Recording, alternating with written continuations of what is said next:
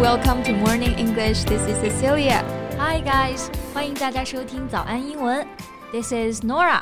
Norah, did you watch the video I sent you last night? 当然看了。嗯，真的吗？那你告诉我它讲的是什么？就嗯，跟复仇者联盟相关的嘛。I knew it，我就知道你没有看啊，你就只看了个标题吧。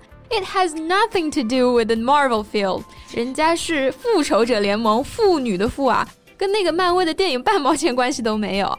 我们说一件事和另一件事情毫无关系，我们就可以用 have nothing to do with 这个短语。Just like I have nothing to do with Nora，绝交吧咱们。Oh come on, you sent me the link at midnight. It was too late. 我就是打算今天才看的嘛。嗯，那你快看，我盯着你看。Never mind, I'll just tell you how cool it is. 我直接跟你讲吧。All right，你真的是一个安利狂魔是吧？嗯，让我来慢慢的告诉你啊，这个作品的各种好与妙。在节目的开始，给大家送一个福利，今天给大家限量送出十个我们早安英文王牌会员课程的七天免费体验权限，两千多节早安英文会员课程以及每天一场的中外教直播课，通通可以无限畅听。体验链接放在我们本期节目的 show notes 里面了，请大家自行领取，先到先得。Okay, before you start, I had to remind you. No spoiler. All right, all right, I'll try my best. 我还是尽量不剧透啊。那刚刚 Norah 说的这个 spoiler 就是动词 spoil 加上词尾 er 构成的名词，它的本意呢就是把事情搞砸的人或者是。那放在这里就是破坏观影感受的东西嘛，就是我们说的剧透。对，还有我们经常会看到的 spoiler alert，就是指的剧透警告、剧透渗入的意思。So So why is this short film so special? What do you find in it? Well, to put it short, 这个片子啊，包括张小策导演的其他短片，给我的感觉呢，就是乡村爱情故事和英雄本色的结合，简直就是乡村版的黑帮片啊！哈、uh,，So you mean you can find the trace of many films and dramas in this film? Right, it's like a pastiche of many different types. 它糅合了特别多的元素啊，包括有些段落呢，它会向一些经典电影致敬。So Cecilia kind of smiles knowingly when she sees these things。没错，会让我会心一笑。那这个会心一笑呢，我们可以用 smile knowingly 来表达。这个 knowingly 它就表示会意的、心照不宣的。Right. Besides, you just used another word, pastiche. 这个词还挺有意思的。Right, a pastiche is something such as a piece of writing or music in which the style is copied from somewhere else. Or which contains a mixture of different types. 嗯，那它呢就可以既指刻意去模仿的文艺作品，也可以指这种集多种风格于一身的作品集锦。Right，那这里呢我们用到的就是第二个意思。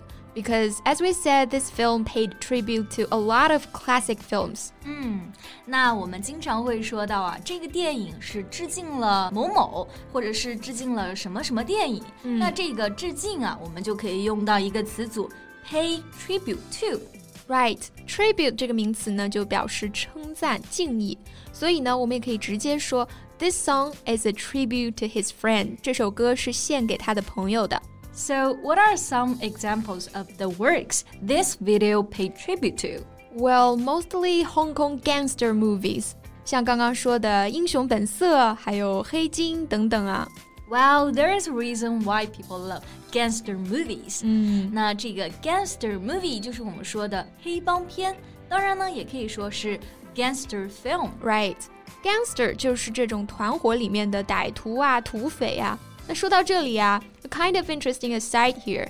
Do you know gangsters in different regions have different names? Yeah, I know that they're famously known as the mafia in Italy, right? 没错，刚好也是张小策导演在他的作品里面致敬的另外一个对象啊，《教父》（Godfather）。It tells the story of the mafia，它就是讲这个意大利黑手党的故事的嘛。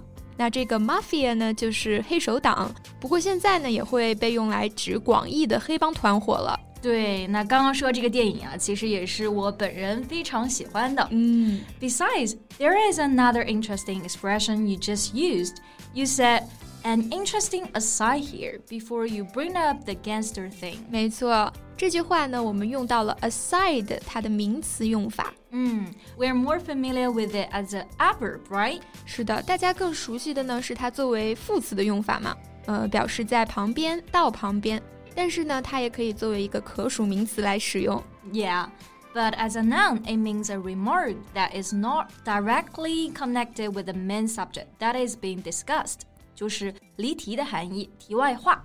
Right, because there are times when something suddenly comes to you in the middle of a discussion, right? And even if it's not related to the topic, you still want to say it. Yeah, this is when you can use the sentence an aside here or as an aside. Right，翻译过来呢就是说句题外话，或者说插句题外话。Okay, enough for the aside.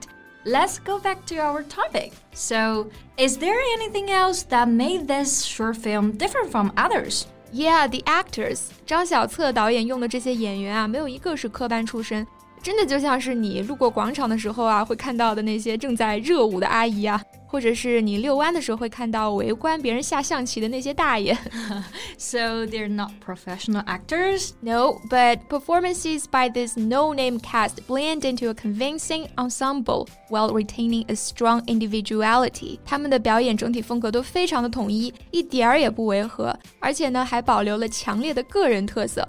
那我们知道，individual 它表示个人个体，那 individuality 就表示个人特色或者说个性。对，那读音上呢也要注意啊，重音呢是放在梅花音 a 上面，individuality。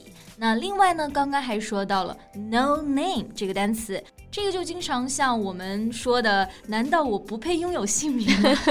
No name，叫不上名字的，那就是没有名气的意思嘛。yeah. So for example, I don't like those fancy restaurants. I just like those no-name places near my home. 嗯，就是说，哎呀，我都不稀得去那些高级餐厅啊，我就喜欢我家附近那些没有名气的苍蝇馆子。嗯，Right. So after your description, I have to admit that I'm more interested in this short film. 是吧？虽然是小成本制作啊，演员也都是用的草根班底，但是它的剧本扎实，创作也很用心。Yeah. Anyway, a good film should cater to public taste. 对，真的啊，整点大家都爱看的内容多好啊！你看那些大制作、大卡司拍出来的东西，简直就是侮辱观众智商。是的。 那前几年呢，不是就有一个网络热词嘛，人民大众喜闻乐见的。